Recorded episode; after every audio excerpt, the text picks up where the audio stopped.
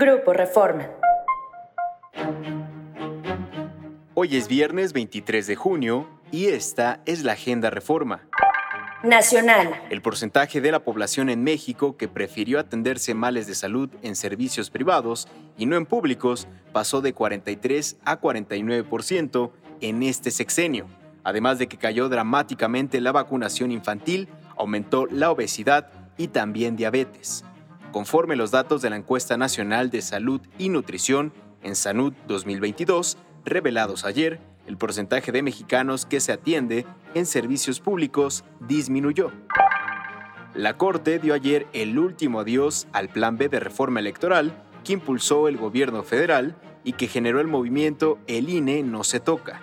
Por nueve votos contra dos, el Pleno de la Corte eliminó por vicios de procedimiento durante su aprobación la parte central de las reformas para adelgazar la estructura permanente del Instituto Nacional Electoral, limitar las atribuciones del Tribunal Electoral del Poder Judicial de la Federación, así como cambiar fechas de los procesos electorales.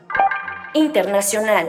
Un sumergible que transportaba a cinco personas para buscar restos del Titanic implosionó cerca del lugar del naufragio y mató a todos a bordo, informaron ayer las autoridades.